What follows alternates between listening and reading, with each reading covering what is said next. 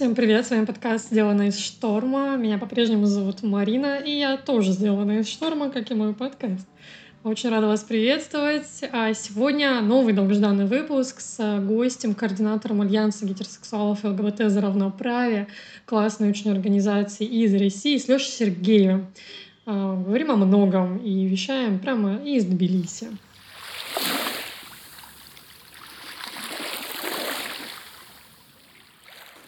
Леша, привет.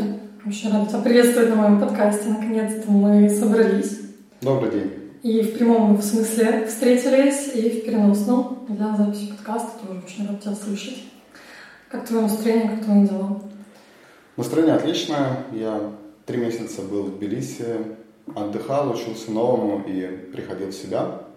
Потому что активизм – это такая вещь, если не делать какие-то перерывы, передышки и не отдыхать, то довольно быстро выгораешь. Угу. Да, выгорание – это наша беда всеобщая, но и активистов, конечно, в частности. Хорошо, Леша, я очень хочу с тобой поговорить про Альянс, но не с точки зрения его истории, которая, конечно, прекрасно всем ее нужно знать, но с точки зрения, наверное, больше идеологии и деятельности. Вот. Но э, на моем подкасте есть э, некие ритуальные действия. Например, мы начинаем с того, что я спрашиваю, какая у тебя гендерная идентичность? Я называю свою, ну и, соответственно, спрашиваю гостей, когда они ко мне приходят. Какая у тебя гендерная идентичность сегодня? Ну, мне, в принципе, сама идея бинарности не очень нравится, но я все равно считаю себя, наверное, цисгендерным, но не конформным мужчиной. Это ближе к квир или это именно так и формулируется? Ну, пусть это будет так, потому что на самом деле для меня не так важно. Угу. Вот конкретно для меня не так важно. Мне важно, как я чувствую. Я вообще считаю, наверное, да, квир в том плане, что каждый человек уникален. Вот это ну, вот, я... мне, мне это близко, да, да. Идея, идея сама по себе. Ну вот.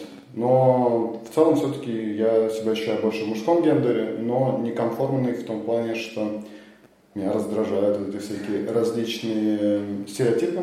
Угу. И я иногда, конечно, ловлю себя на мысли, что все равно я им как-то иногда пытаюсь соответствовать. Например, думаю, так, слишком яркая футболка, угу. не буду-ка я ее одевать, гуляя по темным подворотням. Ну вот, но по большому счету я все-таки научился это рефлексировать угу. и стараться быть собой и проявлять, как я себя чувствую в данный настоящий момент. Это тоже здорово, что человек может меняться. Сегодня у него одно настроение, а завтра другое, и это здорово, да. что можно быть собой. Круто. Ну, это как раз то, что я постулирую здесь, каждый раз записывая выпуск. А, у меня меняется гендерная идентичность, это такая некая игровая форма, но она тоже абсолютно права. То, что мы можем там, как чувствуешь себя, тем ты являешься. То есть это не про то, что есть какие-то жесткие рамки. Конечно, я абсолютно окей с тем, что некоторые люди делают выбор, и они придерживаются, допустим, бинарной схемы, или они выбирают себе какую-то небинарную идентичность, и ни шага вправо, ни шага влево. То есть там агендер, и все. Бигендером меня не называйте. Там полигендером тоже, но агендер. Вот. То есть я окей с этим, но мой выбор, конечно, это больше квир. Сегодня мой гендер — это genderqueer. вот. Собираюсь на Тбилисский а, марш гордости, который в этом году я очень рада застать здесь, и, собственно, поэтому я в Тбилиси сейчас. А, находясь сейчас в Тбилиси, я на марш гордости а, сделала флаг. Я хотела радужный, но поняла, что я не смогу его нарисовать, купить его я не могу. И я нарисовала там сердечко в цвет, ну, как, как будто бы оно из цветов радужных, естественно, и написала там квир, потому что, наверное, э, тот отряд, из которого я выступаю здесь. Хорошо. А, Леш, а, расскажи пару слов о себе, ну и каким-то, давай, потихонечку образом переходить к обсуждению идеи, которую так или иначе, может быть, миссия, может быть, просто совокупность каких-то ценностей, которых придерживается Альянс э, гетеросексуалов и ЛГБТ равноправие. Да, ну я еще добавлю позади Давай. нас, зрители не видят, слушатели не видят, но висит бисексуальный флаг. Да. Это мой флаг, потому что я открытый бисексуал, в современном понимании. То есть это, наверное, ближе к пансексуальности, но я это называю как бисексуал, потому что, допустим, когда я был в Европе на конференции ЛГБТ, там есть такое понятие би плюс сообщество, куда все не моно, как это называется? Да, не моносексуальность. Да, а, туда вот зонтичный термин. Да. И поэтому, если говорить про мой активизм, то в следующем году будет 10 лет, Ого. как я в него попал. Столько не живут. А, ну и, соответственно, будет 10 лет Альянсу, потому что получилось так, что первая инициатива, в которой я стал заниматься активизмом, это был Альянс. Я пришел на второе собрание Альянса. На первом я не был историческим. Mm-hmm. И остался, ну вот. И если говорить про идею Альянса, то изначально, ну и в принципе сейчас в какой-то степени, э, ну главная идея это солидарность. Потому что Альянс появился именно потому, что люди, которые не относятся к ЛГБТ, основателями Альянса было два гетеросексуальных человека, мужчина и женщина. Они сказали, что мы не хотим, чтобы от нашего имени говорили, что есть противостояние между ЛГБТ и не ЛГБТ, потому что мы не хотим, чтобы от нашего имени людей объявляли ну, гражданами второго сорта, mm-hmm.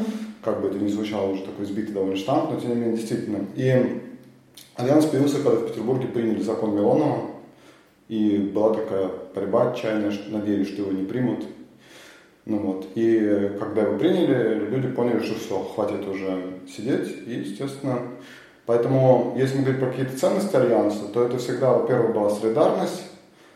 Э, то есть мы говорим о том, что ЛГБТ, не ЛГБТ, мы все люди в первую очередь. Mm-hmm. И это нормально, допустим, э, выступать за права других человек. Вот, например, сейчас ущемляют каких-нибудь там свидетелей Иеговы. Я не являюсь свидетелем Иеговы, но мне очень не нравится, что люди, люди получают там по 7, 8, 10 лет только за то, что они мирно исповедуют свою религию. Я считаю, это неправильно.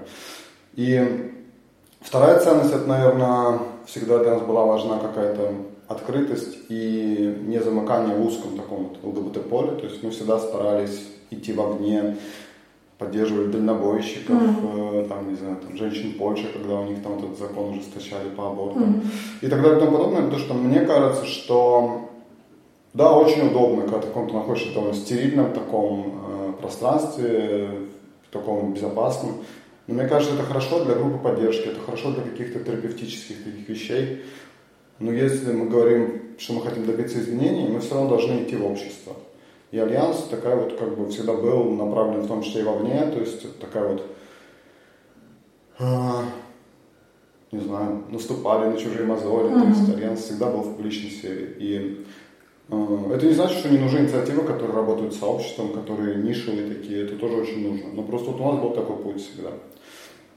Ну вот, и поэтому мы очень входили в коалицию «Демократический Петербург», когда она была активна в Петербурге, и многие другие вещи. Ну, такие базовые вот эти вот две э, mm-hmm. ценности, это солидарность и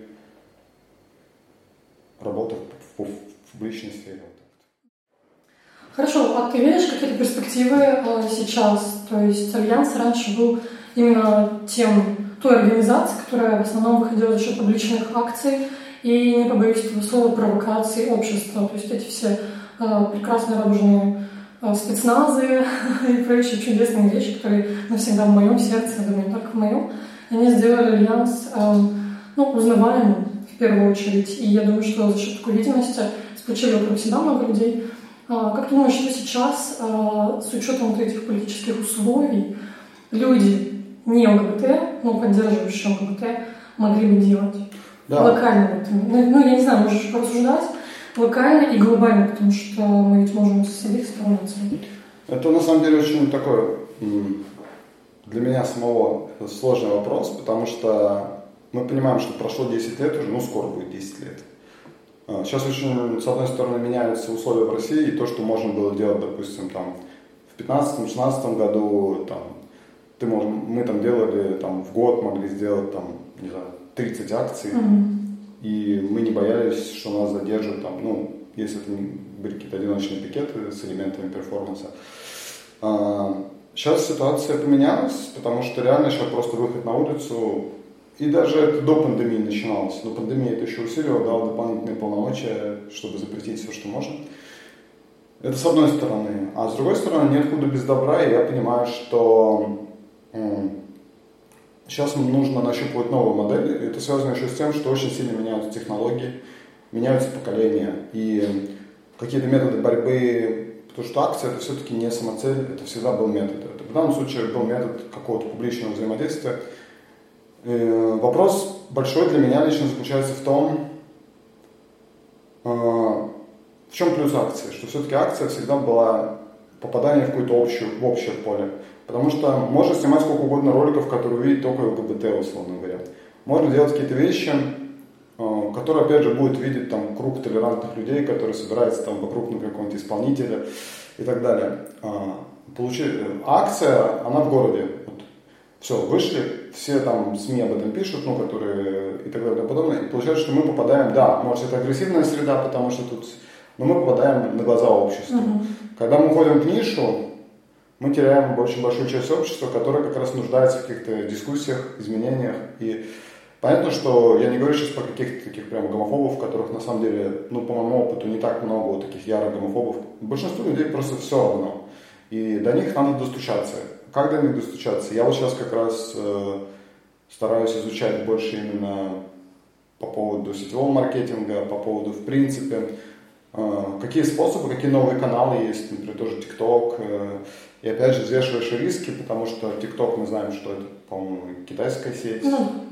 И там, допустим, какие-то банятся. Ну, то есть смотреть надо. Но я считаю все равно, благодаря этим новым технологиям, и вот мы сейчас пишем подкаст, это тоже одна из форм, mm-hmm. активизма, одна из форм активизма. И тут теперь у нас получается, что нужно взвешивать с одной стороны риски, с другой стороны то влияние, которое ты можешь оказать. И я готов рисковать, например, там, выйти на улицу. Но тут вопрос именно в том, что ты понимаешь, соразмерен этот риск или нет. Вот у меня сейчас есть уже один штраф, например, я понимаю, что если второй раз меня задержат на улице, это будет штраф уже от 150 до 300 mm-hmm. тысяч рублей. Ну, во-первых, у меня нет таких денег, а во-вторых, даже если объявлять какой-нибудь сбор таких денег, ты понимаешь, но ведь это же люди, которые в пандемии во многом уменьшились доходы, и разумно ли вот это из одной акции, такой прихоти какой-то, разумно ли подставлять себя или лучше подождать? Я понимаю, что Э, государство это добивается. И важно охладить, скажем так, в кавычках, важно, чтобы люди не выходили на улицу. Я думаю, что сейчас я вернусь в Россию и не буду бросаться с места в карьер в плане активизма. Я хочу до осени как раз э, спокойно подумать, собраться с коллегами. И есть задумки, есть мысли, но такая сфера, когда очень быстро меняется много. И то, что работало три года назад, сегодня может уже не быть популярным, могут появляться новые какие-то форматы. Я считаю, что в целом важно все-таки сохранять вот эти ценности. Потому что эти ценности это не просто какая-то вот вера там и так далее, а мне кажется, это реально работающие инструменты. Ну, не то, что работающий инструмент, но это определенные закономерности uh-huh. пути, которыми я вижу вот именно развитие. Потому что ну, очень много проектов, которые работают только в какую-то вглубь, в нишу, и которые ну, мало влияют на изменение общественного мнения, э, на дискуссии и так далее. Вот я считаю, что вот в этой сфере нужно добавлять. Какой-то будет формат, ток-шоу или как там было там, э, когда поздние трансгендерные люди были у Шиньяна, или какие-то фильмы. В любом случае, тут важны охваты и важны либо, либо это должно быть точечное влияние на каких-то людей, которые могут принять какое-то решение или могут там своей популярностью. Угу. Вот очень, допустим, хорошо работает история, буквально на днях была, когда Вкусвилл писал о своих покупателях, и в том числе о семье однополой. Да. А, а, я считаю, что вот, э, вот, конечно, такие штуки очень хороши, несмотря на то, что большинство бизнеса не хочет это делать, потому что оно боится, оно старается идти в фарватере государственной какой-то политики вот. Но мне кажется, вот выискивать вот такие какие-то каких-то медийных персон или какие-то организации, и в числе прочего э, поднимать тему именно ЛГБТ, вот это очень эффективно, на мой взгляд, потому что аудитория вкусвилла это совершенно, совершенно разные люди, и там есть, там не все только хипстеры и какие-то там, э, то есть это широкая аудитория. И я думаю, что вот в таком направлении надо работать. А что это будет? Совершенно не обязательно. Ну, то есть часто, если грамотно продумано маркетингово то, что ты делаешь, часто это может быть... Ты можешь вообще ничего не сделать, никуда не выйти, но сделать так, что люди будут... Э, ну, это будет передаваться, это будет вызывать дискуссию. Например, там у нас была антипремия «Золотая клизма». Ну да, великая. Да, со временем она уже утратила, потому что все-таки нужен какой-то свежий формат. И допустим, там, первые два года это был фурор, уже начиная с третьего года уже это было не так интересно. И мы ее продолжали по инерции, скорее больше даже для самого сообщества, потому что иногда посмеяться над какими-то вещами, и это такая хорошая психологическая практика. Ну, мне кажется, отличный, кстати, формат. Э, я не помню, из-за чего она в итоге Потому что она, она перестала вызывать медийный отклик, потому что прессе неинтересно, когда что-то пять раз подряд. Первые два года еще mm-hmm. как-то было интересно, потом, ну это естественно, надо просто понимать, что если ты нужно как-то обновлять форматы, нужно придумать, то есть пятый раз уже неинтересно, даже третий уже неинтересно. Ну, вот, и я думаю, а, вот еще что можем сказать, если говорить про третью ценность, ну это не совсем ценность, это скорее, наверное, метод, туда провокация, креативность, но провокация в хорошем плане. Что такое провокация? В моем понимании провокация то, что вызывает реакцию. Ну, то есть, я считаю, что хорошая акция должна вызывать реакцию. То, что часть реакции может быть негативная, часть позитивная, но я думаю, придумать такую акцию, чтобы она вызвала только позитивную реакцию всех. Но это не провокация, нет. Ну, я просто... Нет, я думаю, такие, такое возможно, но это редко. Обычно именно дискуссия происходит там, где есть разница мнений каких-то. Ну, вот. Дело в том, что мы всегда старались рассчитывать эффект, то есть мы взвешивали, какие могут быть плюсы, какие могут быть минусы, и даже там такая скандальная акция, которую мы делали не в альянсе, а как бы отдельно, потому что не все коллеги, может быть, справедливо ее поддержали. Это была отдельная группа активистов, которые делали акцию «Гей за Путина». Mm. Она вызвала очень большой резонанс, очень много было интервью с зарубежными СМИ, и люди удивляются, как можно не провести акцию, а просто подав уведомление, получить такую огромную трибуну для высказывания ведущих мировых и российских СМИ. Ну вот. И мы понимали, что да, будут обвинения определенные, но с другой стороны мы понимали, что такая вроде простая акция, она порождает дискуссию внутри самого сообщества, и Иностранцы, например, просто не понимали, они говорят, а что будет, вот, когда вам акцию разрешат? Мы говорим, ну и не разрешат. Угу. Ну вы же пойдете в суд, и суд вам разрешит. То есть часто у иностранцев, даже у журналистов, которые вроде бы должны быть больше ну, знать, что происходит в России, у них есть иллюзия, что в России есть независимый суд по таким политическим каким-то вопросам и так далее. Смешно. Да, и ты начинаешь им это объяснять, и тогда, когда они понимают реально, что эта акция была такая вилка властям, то есть, что либо власти одобряют, не одобряют акцию за Путина, либо одобряют акцию, mm-hmm. ну, ЛГБТ-акцию. Ну, мы понимаем, что 99% не одобрят, но 1% у нас был надежда. Ну, вот, сейчас это дело находится в ЕСПЧ. И да, кто-то говорил, что вот это провокация, но не знаю, мне кажется, хорошая провокация с точки зрения именно то, что вызывает резонанс, это хорошая акция. И ну, я считаю, что по той реакции, которая была, плюсов у нее было больше. То есть, наверное, 80% было плюсов и 20% минусов. Да, это был определенный риск, но мне кажется, вообще какая-то креативность очень важна. И мне не очень нравится слово скандальность, потому что мы никогда не шли на скандал ради скандала. То есть это не какая-то желтая пресса, вот скандал, там кто-то там что-то. Это то, что ты заявляешь о чем-то. То, что ты выходишь на улицу, это твое право, это не скандал. То, что кто-то видит в этом скандал, ну, это просто попытка подменить э, то, что ты хотел, какими-то своими надуманными, там, либо стереотипными, либо специальными какими-то. То есть, надо понимать, что что бы ты ни делал, тебя всегда будут обвинять. Если mm-hmm. ты решил покормить собачек, там, я не знаю, там, в приюте, или ты там, будут говорить, что вы там поддерживаете зоофилию. Если там, что ты поехал там в детский дом, а вот ЛГБТ опять за детей берут старушек там тоже что-то. Ну, то есть... Ну, найдут, как связать. А, да, просто, к сожалению, а если ты делаешь это закрыто, ну, тогда это не имеет никакого эффекта. То есть, получается, что ты, да, ты занимаешься благотворительностью, ты получаешь, ну, ты молодец, ну, да. но если ты хочешь именно привязать это к ЛГБТ, что э, то это не работает, к сожалению, надо понимать. Угу. Просто он часто говорит, да, давайте уже на акции выходить, идите, там детские дома, там вот всегда будет. Пойдешь в детские дома, скажешь, что неправильно, не пойдешь, тоже скажешь, что неправильно. Все равно найдется какой-то отклик негативный и поддерживающий, наверное, тоже. Да, ну, это как вот притча там, э, про ослика, внука и дедушку. Там, как не сядь, все равно найдутся те, кто... Со временем вырабатывается к этому иммунитет, и э, я к этому спокойно отношусь, потому что всегда кто-то хейтит, всегда кто-то поддерживает и так далее. И если ты делаешь что-то, что заметно, оно всегда будет вызывать какие-то... Mm. Да, это нормально. Ну, это даже хорошо. Да. Вот если меня спросить, как я вообще пришла к э, Альянсу, это был уже 2016 год, уже после отъезда Наташи, а, мы тогда с Лешей как раз познакомились, и для меня как бы причастность к какому-то движению, поддерживающему права ЛГБТ со стороны не ЛГБТ людей для меня она была настолько естественной, что если бы такой организации на тот момент бы не оказалась в России, а, мне кажется, ну, я, может быть, начала бы ее инициировать. Потому что вот, ну, у меня не остается такое ощущение, что это настолько необходимая прослойка, и являясь волонтеркой, активисткой ЛГБТ разных организаций в России, очень разных, с разным укладом, с разными ценностями, опять же, а, с разными конкретными людьми, я все равно понимаю, что они закрывают потребности сообщества.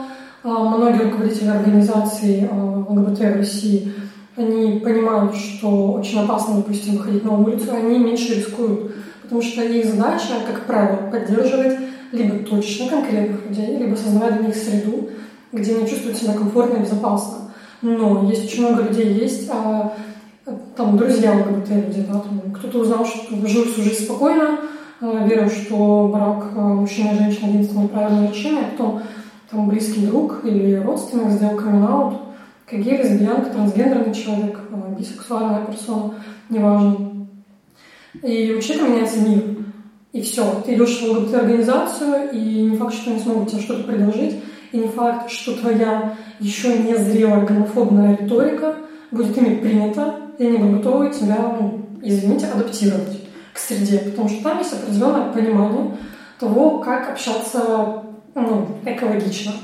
И люди, которые приходят совсем со стороны, могут э, чувствовать себя совсем отчужденными там. И я на самом деле, я являюсь гетеросексуальным человеком, я идентифицирую себя как квир-персона при этом, да, это довольно странная комбинация, но вот как-то так. И я даже на себе уже, будучи волонтеркой, чувствовала некое давление, что я ну, там как э, чужая. вот. Это может быть странно, может быть, это связано с какими-то там, ну, другими жизненными там, этапами, процессами и просто окружением. Э, но, тем не менее, то есть я действительно это чувствовала, некоторые другие там, бисексуальные даже люди, которые были со мной, э, там общались, и мы потом уже обсуждали вот это мое ощущение, они говорили, что да, у меня релейт полный, я тоже так чувствую.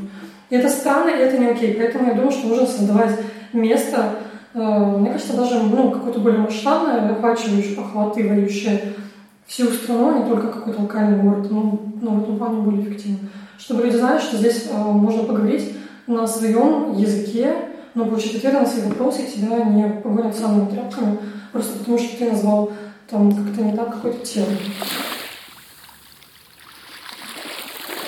А что это очень важно, это там, одна из самых важных вещей для того, чтобы вот это меньшинство перестало быть дискриминируемым. Ну, я сейчас кавычки в воздухе рисую, вам не видно. вот я их рисую, просто чтобы обозначить а, вот эти вот, социальные группы. Да, я полностью согласен. И вопрос в том, что действительно, так как во время дискриминации, гомофобии ЛГБТ люди устают от постоянных каких-то, то они, конечно, ну, я в том числе, воспринимают некорректную лексику как более гипертрофированную. Mm-hmm. И человек пришел, он просто ничего плохого не имел, но он привык, что надо говорить гомосексуалисты. На него там налетают, mm-hmm. что ты гомофоб и так далее. А, хотя можно корректно объяснить. И то есть для меня просто важна задача, мы, мы что хотим? Мы хотим, чтобы у нас было прямо такое идеально стерильное пространство и всех сразу банить, или мы хотим, что если человек приходит без явного намерения сделать кому-то плохо, но просто не владеет терминами, а все равно вот группа людей, которые не посвящены вопросам ЛГБТ, скажем, в терминологию корректную и так далее, она гораздо больше, чем та группа, mm-hmm. которая уже все знает. И это тоже процесс, и с этими людьми надо работать. Если мы сразу закрываем двери, то ну, в результате ну, мы просто не будем добиваться своих целей. А, безусловно, я думаю, что вот такое движение, или движение я, наверное, потому что не обязательно, чтобы это было под одним каким-то роликом, я против какой-то монополизации. Ну, конечно, да. А, я думаю, что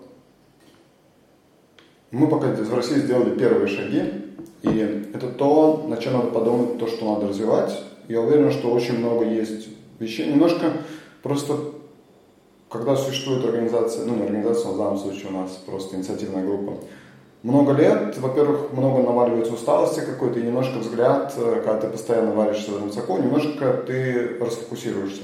Я надеюсь, что вот это вот, то, что было здесь, это три месяца мне немножко mm-hmm. дали сил. Mm-hmm. И я считаю, что если понимать направление, то есть всегда открываются какие-то новые пути, какие-то... Если говорить про сам формат, то изначально первые три года мы назывались Альянс гетеросексуалов за равноправие ЛГБТ и получали, наверное, справедливо много упреков. Кто-то говорил, что а что это вдруг гетеросексуалы говорят за ЛГБТ? Ну да, ничего о нас без нас. Да, и это тоже немножко такая странная вещь, потому что мне кажется, что этот термин, который изначально означал одно, то, что, да, нужно давать голос в том числе уязвимым группам, но не говорил о том, что человек из неуязвимой группы не может говорить, защищать и так далее. Иначе то вообще бы, ну, вот если посмотреть все правозащитное движение, если посмотреть движение, например, за права афроамериканцев, там как минимум треть людей были люди с белым цветом кожи. Ну вот, Анна Владимировна говорит именно об этом. И понятно, что гетеросексуалам в какой-то степени лучше прислушиваются. Это, к сожалению, это так же, как, к сожалению, там, к мужчинам в сексистском mm-hmm. обществе прислушиваются больше. Да, и, да, да. И, и поэтому, если у нас есть союзники, использовать их а, для этого, ну не то, что использовать, я не буду слово использовать, скажем, чтобы они сами использовали свое вот это большее влияние, это нормально. И да, часто человек такой, блин, если ты защищаешь право ЛГБТ, ты сам ЛГБТ. А потом вот у них в голове что-то включается. Если я защищаю диплом, я диплом. Да, и потом в голове, просто часто я знаю, что для многих людей, мне говорили, многие гетеросексуалы, что для них, вот когда именно они видели, что ЛГБТ поддерживает не ЛГБТ человек, у них что-то в голове переключалось. Ну потому ну, что да, да. они выходили из этой матрицы против... не... противостояния ЛГБТ, это что вот есть какие-то да. злостные ЛГБТ, которые там это... Что у них там одна большая оргия, а все да. остальные просто обходят стороной. И тут ты понимаешь, что, блин, это вообще про другое. Да, и ну и плюс, когда вот мы переименовались на трехлетие и стали тем, кем, кем есть сейчас, альянс гетеросексуалов и ЛГБТ. По-моему, ЛГБТ или нет? Нет. Правильно Да, мы оставили гетеросексуал на первом месте, хотя, допустим, когда я ну, переписываюсь с кем-то, допустим, из-за рубежа, они бывают ставят так, потому что принято, типа, ну, уязвимые меньшинство. Да, да, да. Но, м- так как у нас изначально был альянс гетеросексуалов, и это было специально, потому что нужно было заявить эту позицию. Mm-hmm. Нужно было, потому что каждый раз, когда упоминалось в прессе альянс, упоминалось, даже если это было что-то негативное, все равно все видели, что есть альянс гетеросексуалов, за равноправие ЛГБТ, то что есть гетеросексуалы, mm-hmm. и это всегда был такой триггер, можно сказать, я надеюсь, в хорошем смысле. Ну вот. И с другой стороны, это удобный формат для тех, кто еще либо не принял себя и не готов. Да, то есть он приходит, и он может, ну, простите, усидеть на двух стульях. Что ну, ты такой, типа, ну, непонятно, какая у тебя идентичность. Мы не требуем, мы не требуем, чтобы у нас это так. Что все аутсервис. Рассчитайся там на гетеросексуал. Да, да, да. Ну, вот. как в клубе на человек, человек созрел, допустим, вот он, он заявил, что он, допустим, там ЛГБТ. Человек не хочет, ну, может быть, человек просто не осознавал. Может быть. Это, кстати, очень часто. Я не знаю, было ли это на этапах Альянс еще до того, как я переехала в Питер и стала присутствовать на собраниях, да, кто во время пандемии, конечно, застали немного, но тем не менее. Ну, то есть, э, тоже много лет были ли какие-то, ну, я не знаю, сколько это корректный вопрос, было ли при тебе, что кто-то осознавал себя в процессе? Да. Ну, я вот почему-то думала, что ну, должны быть такие истории, потому что ты приходишь, поддерживая, вот это моя история на самом деле, потому что я пришла, и меня всегда спрашивали, почему ты интересуешься вот именно этой группой, почему не э, экология собачки, дети, там, ну и до бесконечности списано, велосипедисты, это реально кейс из моей жизни, когда мне сказали, что ты занимаешься правами ЛГБТ, тут велосипедных дорожек коллективной да. дороги не хватает для велосипедистов. Ну, я всегда это запомнила.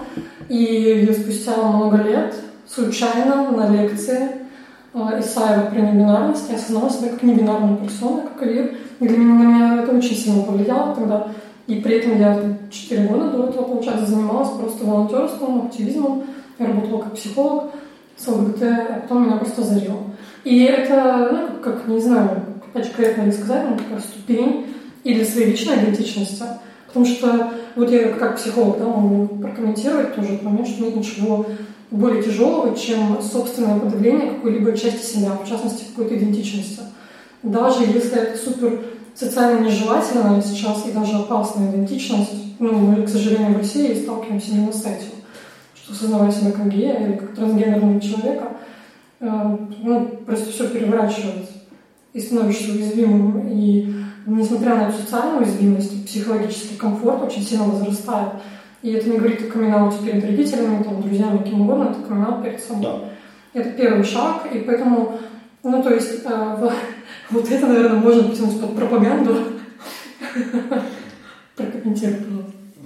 Я могу сказать на своем опыте, что вот для меня самое главное именно принятие себя перед собой. И когда я вошел в активизм, я еще не принимал себя до конца. И... Ты осознавал или ты даже не думал? Нет, я уже осознавал, что я ЛГБТ-человек. У меня вообще было такое, как бы, что я довольно поздно себя осознал, хотя... Ну, то есть, получается, что у меня был, допустим...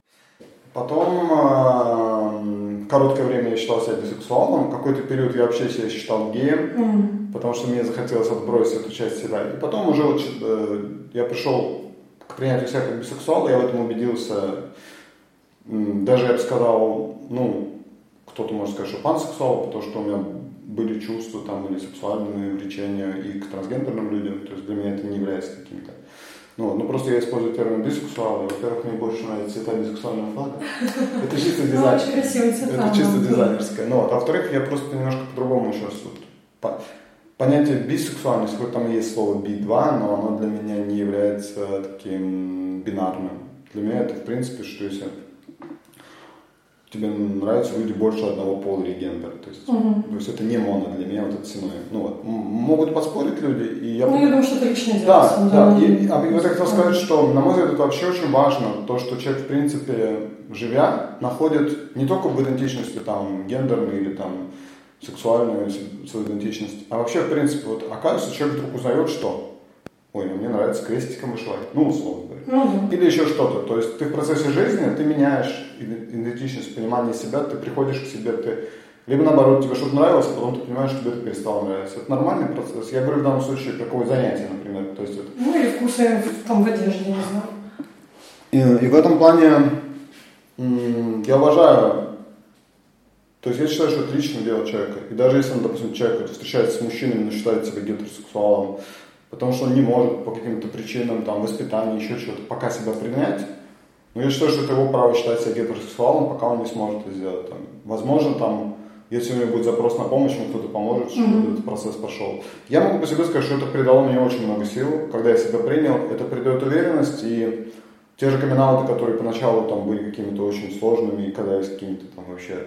Сейчас они происходят очень легко, потому что ты понимаешь, что это ты, это твоя целостность. Если человек какой-то не готов тебя принять, ну, Скорее это, всего. Это его, это его как бы сложность. Скорее так. всего, у него тоже есть вопросы к своей собственной идентичности. Ну, для меня так, что это, это, это не моя проблема. Ну, я, я, собственно, если человек не готов меня принять, ну, мы не будем общаться. Либо будем общаться на эту тему, если он не хочет. Но, опять же, это ставит для меня вопрос. То есть, когда-то нужно время. То есть, я знаю людей, которых там принимают через какое-то время. Mm-hmm. Ну, просто ты внутренне понимаешь, это моя, моя целостность, это мои глубинные черты личности, и, во-первых, во-вторых, в этом нет ничего плохого, и э, я буду собой в любом случае. Возможно, это какая-то более целостность, более самодостаточность, но я могу сказать, что раньше на огромное количество сил уходило на то, чтобы бороться с собой, я не знаю, чтобы скрывать какие-то вещи и тому подобное. Это очень много энергии, которая уходила в никуда, по большому счету, и мне было не очень хорошо. Ну, я думаю, это влияет очень на разные сферы жизни, на коммуникацию, на отношения, на работу. Да, да. Это, это влияло на все, вплоть до того, что на работе, а, закрыл я вкладочки сайта Гиру. То есть такой невроз, да, начинает? Да, да, да. Ну, это типа, не шутки, это действительно может так работать. Ну, вот, а в активизме это тоже было, когда первый раз, первый раз я выходил там с ЛГБТ-плакатом на улицу, я так прям весь дрожал и uh-huh. так далее. И внутренняя у меня была неуверенность, она связана была именно с тем, что я до конца себя не принимал. Я... И поэтому я не то, что я боялся, что кто-то придет сейчас. А... Вот интересная была такая история. Была одна женщина в моей жизни, и бывший муж у нее был. И как-то она говорит мужу, она сама не ЛГБТ человек, и она мужу говорит, что там эти ЛГБТ так боятся? Вот я там постоял с плакатиком и ничего. И муж ее, психолог, э, сказал, что ну, понимаешь, ты стоишь, как бы, ты же гетеросексуальная женщина, и поэтому ты просто боишься того, что, возможно, так у тебя плакат на тему ЛГБТ, кто-то... А человек, который стоит с плакатом ЛГБТ, он, во-первых, а, боится того, что и ты, но это... Второе, он боится, потому что он сам до конца себя не принимает mm-hmm. часто. И поэтому он боится именно того, что вот это что-то плохое, это что-то стыдное, это что-то недостойное. Это, э, то есть, э, и у меня это отзывается, потому что для меня, наверное, это самая важная ценность. Именно ценность принятия, ценность возможности быть собой, возможности самовыражения. И, допустим, ну, даже если брать одежду, раньше меня часто бесили какие-то яркие цвета, когда люди ходят какие-то... Э, мне казалось просто какие-то вещи, и даже сейчас мне бывает эстетически, я верю, что мне не очень близок этот стиль, но каждый раз, когда я вижу человека там, с страшными волосами, я думаю, это очень здорово. Это человек, mm-hmm. который вносит свою лепту. Даже если мне эстетически не нравится это сочетание слов, и я бы так не оделся, просто потому что мне это там режет глаз.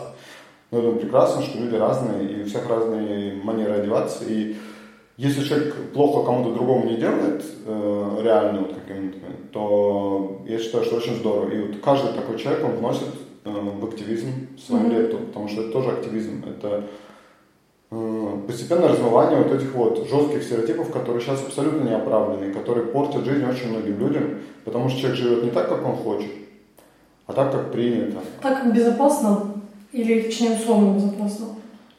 Часто это даже вообще не связано сильно с безопасностью. Ну, бессознательно или даже осознанно это может быть а, процессом, когда ты стараешься быть более комфортным, чтобы просто не вызывать какого-то резонанса и чтобы общество тебя внезапно не отвергло.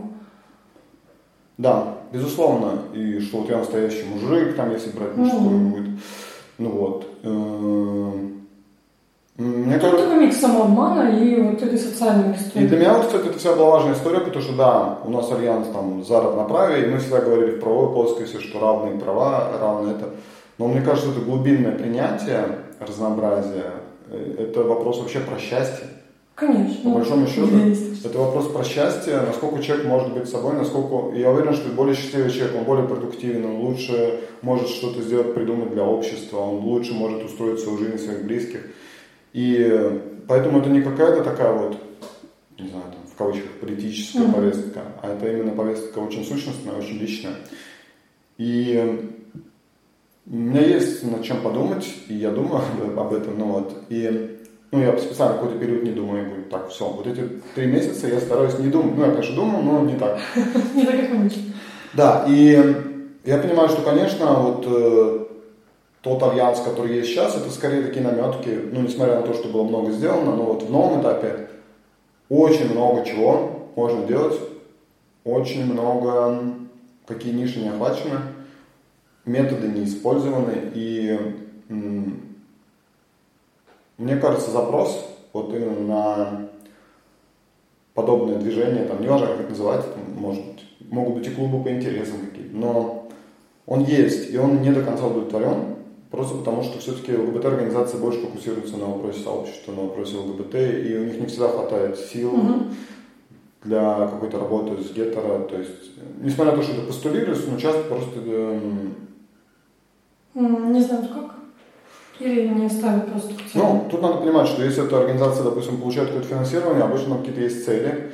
И цели, главное, ЛГБТ-организации все-таки это сделать хорошо ЛГБТ-сообществу. И очень сложно измерить, как ты изменил общественное мнение, условно говоря. Ты можешь... Ну, это да. И поэтому там, допустим, какая-то... То есть вот это очень косвенный эффект. Например, ты работаешь... Да, я знаю, что выделяют какое-то финансирование, например, на работу там с врачами, чтобы врачи были более толерантны, mm-hmm. там, особенно это касается трансгендерных людей. Mm-hmm. И это здорово, то есть, но вот именно подумать о том, как охватить большое количество ЛГБТ-friendly людей. И сейчас молодое поколение, мы видим, что во многом часто оно гораздо более friendly, и люди готовы делать какие-то вещи. Возможно, в соцсетях, возможно, и офлайн. А, то есть я уверен, что спрос на это есть, но довольно мало предложения, именно учитывая современные реалии. То есть, ну, мы понимаем, там, что вот то, что допустим, 30 лет назад там были там, организации формата Amnesty International, когда люди подписывали петиции, писали письма, это очень круто. Но за это время поменялось, сейчас появились электронные петиции, например. Ну, кроме петиции еще куча всего. И вот такой комплексный какой-то работа не ведется. И для меня это, конечно, вызов. Uh-huh. Мне бы хотелось этим заниматься, мне бы хотелось э, придумать какие-то новые форматы. И мне бы хотелось, конечно, чтобы Альянс обновился именно и с точки зрения каких-то молодых э, людей и так далее. Но тут очень большая сложность, конечно, самая большая сложность, это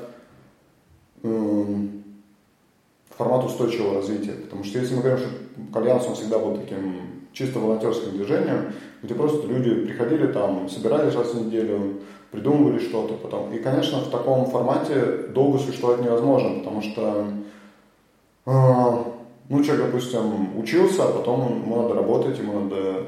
То есть там, никто не получал финансирование, это было чисто такое вот волонтерское такой порыв. Это очень хорошо, но это неустойчиво.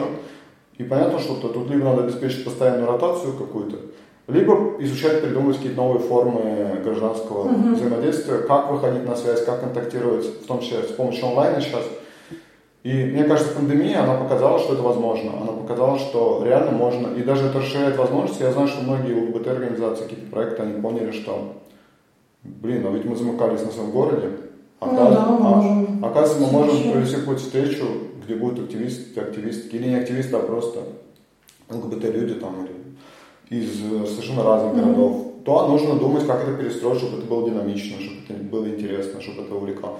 Но это интересная задача, и я поэтому сейчас стараюсь больше изучать какие-то вещи по менеджменту, ну не по такому суровому, но, но именно как организовать этот процесс, как сделать, чтобы это такое было самоподдерживающее какое-то движение. Это непростая задача, потому что ну, я понял точно, что я не хочу какую-то такую структуру вертикальную в плане того, что в идеале мне кажется, что это, опять же, не просто, но мне кажется, Лучшие результаты более стабильно демонстрируют именно те организации, где все-таки выстроен какой-то процесс, э, не завязано все на одного, на двух человек, то есть, где есть какая-то сменяемость, ротация.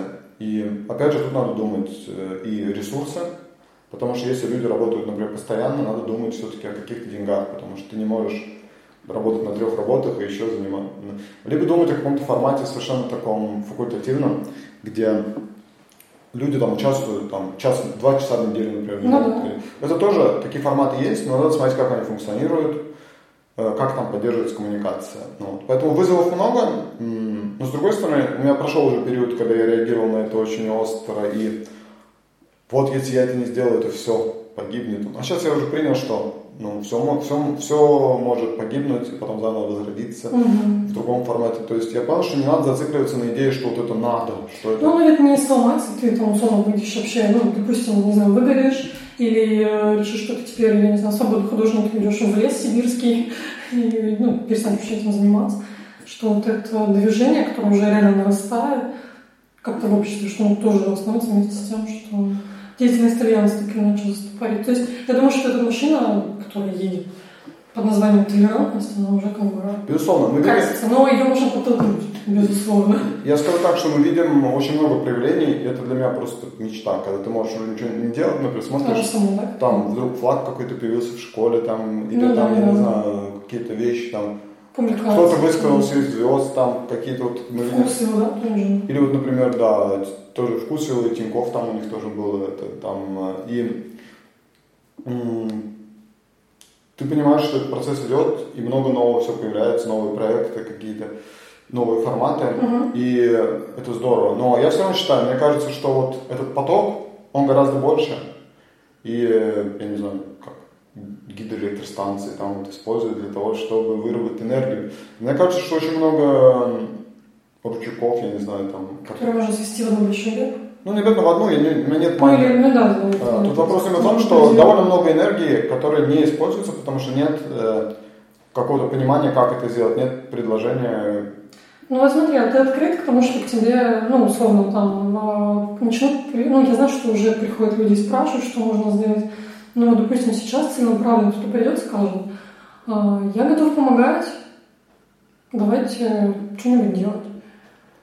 Открыть ли ты к этому сейчас или это требует времени, потому что ну, понимание условно задач, которые можно дать, пока нет. Вот, и извини, что смысл одну а, закончу. Как я вижу, да, какие могут быть здесь вообще направления работы, это могут быть какие-то информационные кампании, может быть их подготовка, может быть их реализация, там, ЗИНы, э, ну, не знаю, там какие-то конференции, вебинары, да, опять же, какое-то подключение к каким-то, может быть, даже научным сообществам, художественное направление проведения встреч для там, семей, друзей, людей. Может быть, какой-то портал, да, там онлайн-сайт, не знаю, фандрайзинг, краудфандинг. То есть это уже все требует рук. Соцсети, безусловно, съемка да, каких-то материалов. То есть кто-то генерирует идеи, кто-то их оформляет, кто-то, может быть, пишет петиции. Направлений очень много. Вот сейчас как ты чувствуешь а, альянс и конкретно ты как координатор этого а, движения, можно так сказать, готов ли ты уже сейчас а, общаться? Я понимаю, что это не конкретная задача, потому что ты не в процессе формирования. Да, ну, я хочу сказать, что Альянс сейчас такой период некоторой паузы был, но и многих, я так понимаю, кто не работает стабильно вот на... Потому что непонятно было, что делать с этим коронавирусом. И так-то уже акции было сложно делать. И я думаю, что это хорошо. Я думаю, что это способ подумать, это время немножко отдохнуть, прийти в себя. И я точно понял, что не нужно браться за все сразу. Я точно понял, что можно высказать много идей, но некоторые идеи, когда ты понимаешь, что у тебя нет на них ресурсов, или там они не несут на данном этапе какой-то большой отдачи, либо требуют очень больших вложений каких-то, можно их э, отложить. Тут вопрос, э, я думаю, что на первом этапе сейчас вот до осени нужно просто не спеша, не то, что там прямо все, мир рухнет. Угу. Еще раз оценить именно нынешнюю ситуацию Просто пособираться небольшими группами, не, ну, не вести какой-то прям публичной деятельности. А, то есть мозговые штурмы. Да, да, да. Посмотреть, были какие-то обсуждения до этого, и какие-то вещи просто не реализованы из этого, какие-то рабочие идеи, какие-то идеи, которые уже либо... То есть тут очень важно еще вот что понимать, что есть очень много того, что делают другие люди, и ты должен понимать, ага, вот какую нишу взять, какие вот направления взять как наиболее важные, которые либо не делают другие люди, либо делают, но не, недостаточном mm-hmm. уровне. В этом плане как раз вот какие-то там статьи про менеджмент, например, там, или книги, очень, маркетинг очень помогает. И да, вот по поводу общественных компаний, например, это то, что, ну, я работал в рекламных агентствах, э, и были опыты какие-то, это то, что, в принципе, хорошо получается, и то, что, но м- важно понимать именно то, что дает отдачу, то, что не сделает другой. То есть, если кто-то есть, кто делает уже хорошо что-то, можно за это не браться. Можно либо помочь э, там, этой организации, mm-hmm. там, людям, подсказать какие-то идеи или там, я не знаю, там, с процессом, либо помочь просто попытаться с продвижением каким-то. Ну вот, а где-то есть вот неохваченная ниша, ты понимаешь, что ага, вот этого никто не делает на данном этапе, или делает очень недостаточно, потому что гораздо больше есть возможность. Это надо проанализировать, не бросаться за все сразу, вы выделить какие-то приоритеты, и вот эти три месяца для меня как раз стали важными Потому что я понял, что все равно все идет от тебя, неважно, эффективность в твоей личной жизни. Вот как ты ставишь задачи в жизни? Угу. Что ты считаешь первым, что вторым, э, как ты балансируешь какие-то вещи. И вот эти навыки, они жизни переходят уже потом. И э, я понял, что ага, вот здесь у меня получилось немножко устаканить какие-то вещи. Понятно, что это такая немножко тепличная ситуация в безопасном пространстве, но э, и мне кажется, вот ну, у меня произошли изменения какие-то личные. Я еще работал с психологом, с коучем, можно сказать. Обожаю. Да, и э, я понял, что ну вот у меня в жизни были какие-то эффективные паттерны реагирования в данной ситуации, были какие-то неэффективные, mm-hmm. которые у меня закрепились, и э, я понял, что их можно менять, их можно сдвигать, их можно придумать какие-то ритуалы или какими-то другими способами. И я понял, что на самом деле тот же менеджмент, какие-то ну, менеджмент слово мне не очень нравится, скорее организация какого-то процесса. Она, в принципе, тоже это навык. Это навык, который ты можешь осваивать, не только знания, а именно навык, который ты можешь прокачивать. Не только ты, ты можешь... Современная концепция менеджмента вообще очень интересна тем, что если раньше была концепция, что один человек должен там и контроль осуществлять, mm-hmm. то сейчас есть концепции, когда просто это может быть группа людей, которые соберет какие-то определенные функции, и вместе они покрывают те функции, которые необходимы. Ну, да. И, конечно, мне сейчас интересно еще очень какие-то новые идеи гибкого управления, mm-hmm. тоже там этот agile. Agile, да. Agile. А, и какие-то, вот, э, например, есть очень много ну, у меня даже есть несколько книжек, я уже купил, еще их не прочитал, но э, при том, когда довольно большие проекты, где много людей, они все равно могут именно с помощью грамотной организации процесса э, обеспечить выполнение каких-то задач и так далее. Мне кажется, тут это интересно. Это интересно даже для себя. То есть, и я даже рассматриваю это не как какую-то вот рутину, как что-то вот, что прямо необходимо там, сделать А я рассматриваю это как интересный опыт, интересный вызов. Я понимаю, что на этом этапе могут быть какие-то сложности, ошибки, какие-то притирания. То есть, но если рассматривать это как просто интересный какой-то опыт, главное понимать, куда ты хочешь прийти, и потом ты уже под... и зачем ты это делаешь, вот это очень И потом ты уже под это начинаешь выстраивать как. Потому что часто ты по инерции что-то делаешь, а потом думаешь, а зачем? Зачем я это делаю? Ну, конечно. Ну вот. Поэтому я был бы, конечно, очень рад, если появлялись какие-то другие группы, организации. Mm-hmm. Они появляются, в принципе, но, к сожалению, очень много, ну, может быть, и к счастью, может, и к сожалению, я не могу сказать, что это однозначно хорошо или плохо. Я рад за тех людей, которые уезжают, mm-hmm. потому что, во-первых, сейчас такой мир, что из любой точки мира можно очень много хорошего делать, и часто можно сделать даже больше, чем ты делаешь внутри страны. И с другой стороны, я понимаю, что жизнь не ограничивается активизмом, и моя, наверное, сложность была в том, что у меня какой-то период активизм занимал 90% жизни, и других сферы провисали. Uh-huh. И финансовая какая-то сфера, так как у нас волонтерский активизм, и какие-то там личные, и развитие какое-то. Я понял, что если ты хочешь что-то стабильного, если ты, ну, насколько что-то может быть стабильное в нашем меняющемся мире, то реально нужно брать ответственность на себя за баланс работы, отдыха, за ну вот. И, ну, это очень интересно. Я могу сказать так, меня это вдохновляет. Посмотрим, как это будет дальше. Э, и, конечно, я понимаю, что всегда люди решают все. Ну да, согласна. Я тоже и... пришла, потому что нетворкинг – это одна из основообразующих вещей, в принципе. Ну и в, в, сам, в самом же Альянсе там у нас не было такого, что мы прям 10 лет стабильно развивались. Были периоды mm. такого подъема, когда приходила новая команда, э, был такой очень эффективный период, но опять же используя на, на, uh-huh. ну, какой-то, какой-то небольшой перечень методов и забивая на какие-то другие сферы. И мне кажется, что вот такие вот, как птица Феникс, которая возрождается в какой-то момент, это неплохо, потому что э, вот эти пере, такие периоды какого-то неактивности, как бы периоды вроде бы какой-то, можно сказать, комы, летаргического сна, но цикличные вот такие, они помогают тебе пересмотреть много, они помогают тебе выйти из процесса вот этого, вот, когда ты постоянно находишься. И поэтому я не, я не могу сказать, что это тоже все только плохо. Угу. Ну вот. Для меня самое главное, что я понимаю, что мне нравится этим заниматься, я, я вижу себя в этой сфере, допустим. То есть, если раньше у меня непонятно, занимаюсь я тем или не тем, сейчас у меня бывает очень много вопросов к себе, и mm-hmm. как это получается, то есть я не всегда удовлетворен результатом, процессом и так далее, но я понимаю, что да, э, вот то, что я делаю, зачем я делаю внутри. И вот как раз мы начинаем разговор с того, что ты говорила о том, что вот тебя почему-то тянуло в эту сферу. И вот очень важно не оправдываться. Мы часто нас начинают там гнобить и говорить, что а вот почему вы не занимаетесь тем, тем. Э, я считаю, что если у человека откликается какая-то тема, надо, да, просто надо брать и делать это уже достаточно. И ну, кто-то приходил, нам, к нам приходили, допустим, люди, которые, парень, которого избивали на Дальнем Востоке, за длинные волосы, хотя он абсолютно гетеросексуал, и, в принципе, там он не квиром себя не считает. Безумный мир. И я просто хочу сказать про то, что э, это просто к вопросу, некоторые говорят, а зачем вообще не ЛГБТ людям приходить в ЛГБТ-активизм? Угу. Ну, потому что да, потому что гомофобия это такая вещь, как сексизм, которая может повредить всем.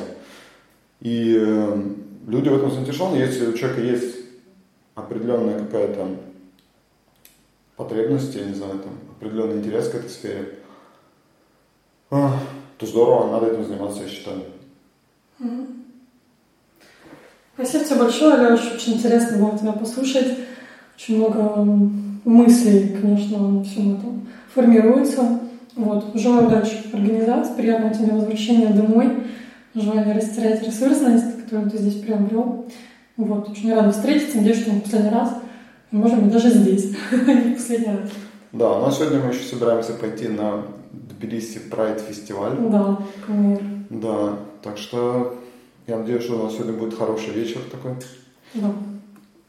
Надеюсь, что здесь-то все приходит более цивильно, чем в России, как ни странно. О, кстати, Давай. Э, закончу. ну, такой. Вчера я выхожу из метро, и там какие-то люди что на, на грузинском раздают листовки, я грузинского не понимаю, к сожалению. Но слышу, что ты ЛГБТ, они говорят. Ну, я такой, а что такое? Да, брат, пойдем морду ЛГБТ бить, типа.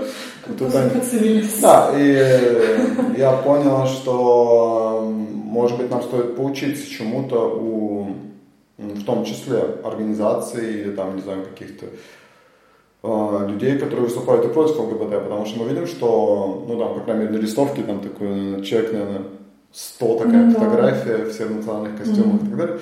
И то есть, да, у них есть определенная идентичность, да, она нам не нравится, но по большому счету они тоже делают какой-то организационный процесс. Они выпустили листовки, вообще, они их раздают. В России где увидели гомофобию? Я-то подумал, что ну надо же, круто, ЛГБТ Прайд уже рекламируют, думаю, приглашают. Да, ну, да, да. То есть, и это не то, что вопрос, никакой критики там в адрес ЛГБТ, естественно, нет, нету, потому что они в Грузии большие молодцы.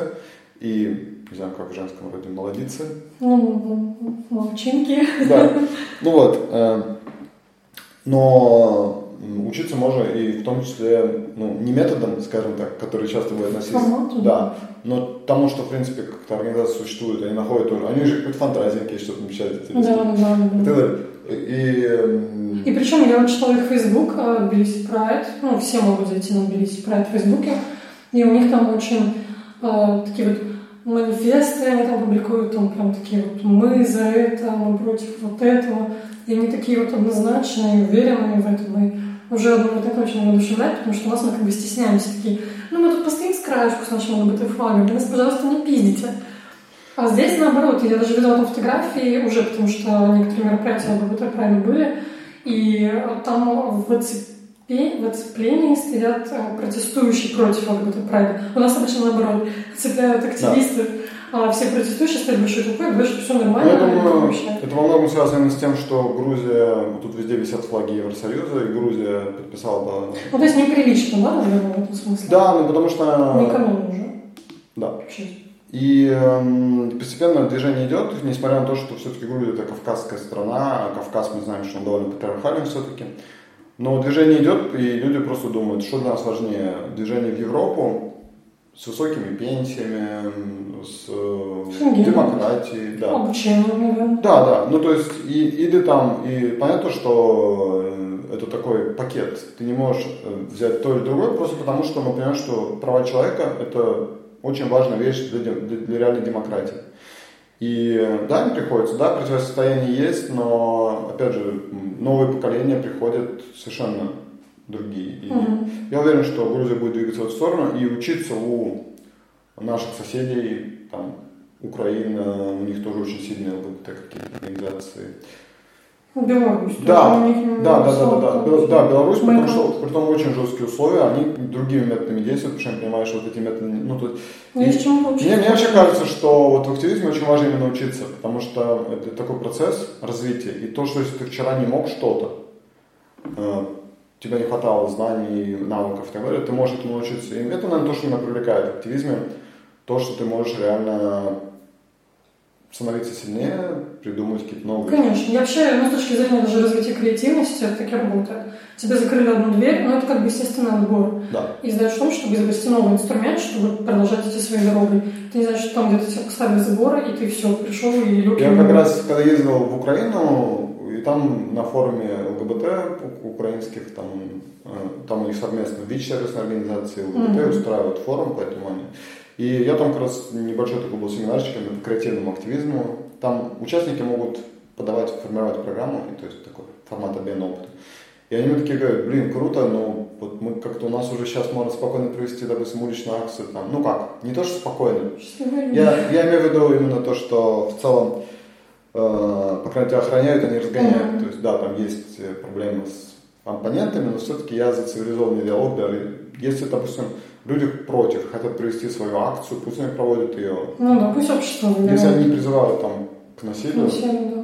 ну вот. Просто высказывают мнение. Это тоже дискуссия ну, определенная. Как бы нам это было приятно или неприятно. Ну вот, я просто хочу сказать, что они такие говорят, да, вот, видимо, за счет того, что мы, допустим, можем уже поработать с правительством uh-huh. и внести какой-то дискриминационный там, да, не, мы не знаем, Рада поддерживает или нет, но в целом мы можем, гражданское общество может работать, оно может, ну, в России в этом есть сложность, и нам приходится быть более креативными, нам приходится, часто мы видим, что развитие какого-то искусства, например, там, литературы и так далее, изопов язык, часто в такие периоды довольно тяжелые приходится придумывать что-то, не писать прямым текстом, а как-то это обходить. Угу.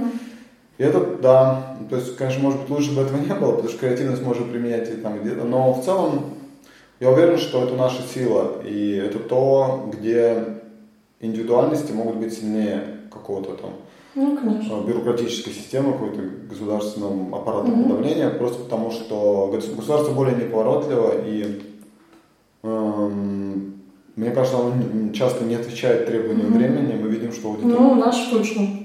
Э, именно с точки зрения даже эффективности, потому что, допустим, да, телевизор смотрят люди за 50, условно говоря, я не хочу сказать, что все люди, но вот уже, допустим, влияние на аудиторию молодежные, они постепенно теряют. теряют да, и, и всегда, ну, в нынешнем мире всегда что есть какие-то ресурсы, какие-то лазейки, не mm-hmm. очень мне нравится слово лазейки, но я уверен, что я уверен, что мы победим и будет более такое справедливое, более равноправное, более открытое общество.